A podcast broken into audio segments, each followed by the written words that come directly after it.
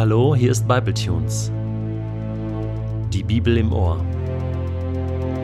Täglich online mit der Bibel. Momente mit dem ewigen Gott.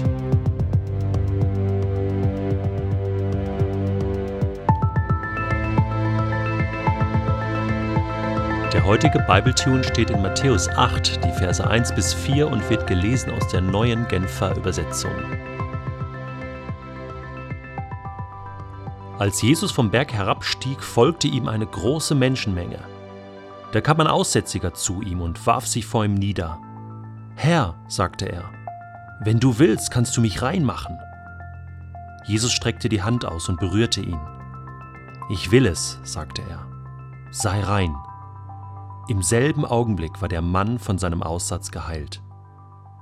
Jesus aber sagte zu ihm, Hüte dich mit jemand darüber zu sprechen. Geh stattdessen zum Priester, zeig dich ihm und bring die Opfergabe dar, die Mose vorgeschrieben hat. Das soll ein Zeichen für sie sein.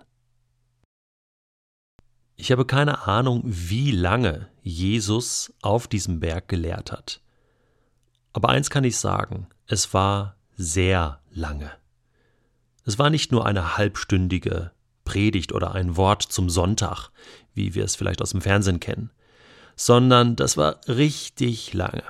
Ich schätze mal einen halben Tag, vielleicht sogar einen ganzen Tag. Es gab Essenspausen zwischendurch. Die Leute müssten wirklich lange zuhören. Und jetzt hatte Jesus endlich diese lange Rede beendet. Die Leute konnten nach Hause gehen, Jesus konnte nach Hause gehen, aber wir lesen, dass die große Menschenmenge Jesus folgte die wollten ihn nicht einfach weggehen lassen. Sie wollten nicht locker lassen. Sie folgten ihm und er ging hinunter und ich habe schon öfter gepredigt in meinem Leben und ich weiß, wie man sich fühlt nach einer längeren, anstrengenden Predigt. Es gibt leichte Predigten, es gibt aber auch wirklich anstrengende und schweißtreibende und kräfteraubende Predigten. Und ich kann mir gut vorstellen, dass das hier kräfteraubend war, auch für Jesus. Und dann bist du platt. Dann willst du eigentlich deine Ruhe haben. Und dann, dann hast du nicht auch noch die Kraft für Menschen, die dann kommen und noch was von dir wollen und, und dir ein Feedback geben wollen. Und manchmal hast du einfach auch da die Nase voll. Jetzt kommt da dieser Mensch mit diesem Aussatz und wirft sich vor Jesus nieder. Er wirft sich ihm in den Weg. Jesus muss, muss stoppen, damit er nicht auf ihn drauftritt. Und er kann gar nicht anders. Er muss anhalten. Und dieser Mensch bittet ihn um Hilfe. Bitte hilf mir. Und Jesus hätte jetzt sagen können, du, klar, gerne, ich habe da mein Seelsorgeteam, meine Jünger, die kümmern sich jetzt gerne um dich oder weißt du, füll mir doch hier diesen, äh, dieses Antragsformular aus, dann rufe ich dich nächste Woche an. Aber das macht er nicht. Sondern er lebt das weiter, was er vor der Bergpredigt schon gelebt hat, während der Bergpredigt und auch nach der Bergpredigt. Jesus ist einfach so authentisch, so echt, so greifbar, so verfügbar im wahrsten Sinne des Wortes. Und er hilft ihm. Jesus will ihm helfen. Die Not der Welt gestattet ihm keine Pause. Die Not von Menschen gestattet der Liebe keine Pause. Jetzt muss man sich aber noch fragen, wo kommt eigentlich dieser Aussätzige her?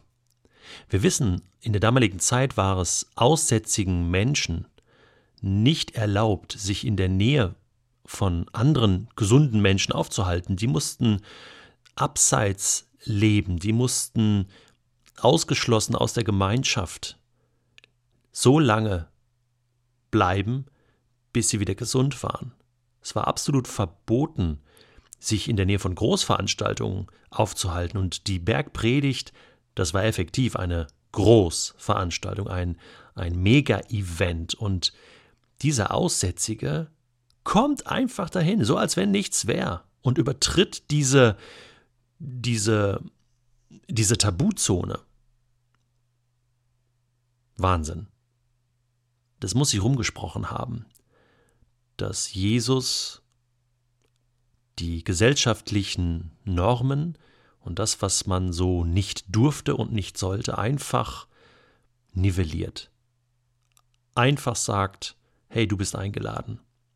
Und deswegen kam dieser Mann. Er wurde auch nicht aufgehalten von irgendwelchen anderen Leuten. Nein, er hatte gehört, bei Jesus darf man sein, zu Jesus darf man kommen und bei Jesus bekommt man Hilfe. Da wird man geheilt. Und ich kann da ruhig hingehen als Aussätziger, ich werde ja sowieso geheilt. Der kann mir nämlich helfen. Wo soll ich denn sonst hingehen? Und das ist so genial. Das ist so genial. Und Jesus sagt, ich will dir helfen. Ich will es von ganzem Herzen. Und er berührte ihn. Und das war das äußere Zeichen. Diese Berührung war nämlich auch nicht erlaubt. Denn so konnte man sich ja anstecken. Jesus berührt ihn, er greift in die Wunde, er greift in den Aussatz und sagt, ich will dich gesund machen. Aber jetzt zeig dich auch noch dem Priester und lass dich da noch absegnen, dass auch wirklich alles okay ist. Man könnte heute sagen, hey, ähm, Gott kann dich gesund machen. Gott ist, ist da und, und du darfst mit, mit allem, was du hast, ob es etwas ist, was dich ausschließt aus einer Gemeinschaft, ob es etwas ist, was was dir wehtut, ob es eine Krankheit ist, die dich beschäftigt. Du kannst damit zu Gott kommen. Und Gott kann dich gesund machen. Jesus kann dich heilen. Frag ihn. Frag ihn, ob er dich heilen will. Und dann geh auch zum Arzt. Geh auch zum Arzt und lass dich auch dort ansehen und anschauen ob alles gesund ist, ob alles in Ordnung ist. Vielleicht sind es Kleinigkeiten in deinem Leben, kleine Nöte. Vielleicht ist es aber auch eine schwere Krankheit, die dich plagt. Ich kann dir hier per Bibletunes nicht versprechen, dass Gott dir hilft, dass Gott dich gesund macht. Das wäre anmaßend. Das kann niemand, niemand kann das sagen.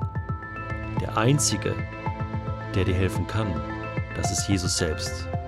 Und das kann ich dir sagen, das kann ich dir versprechen. Wenn Gott will, dann hilft er dir. So wie diesem Mann. Vielleicht hast du nicht alles in der Bergpredigt verstanden. Vielleicht hast du noch viele Fragen.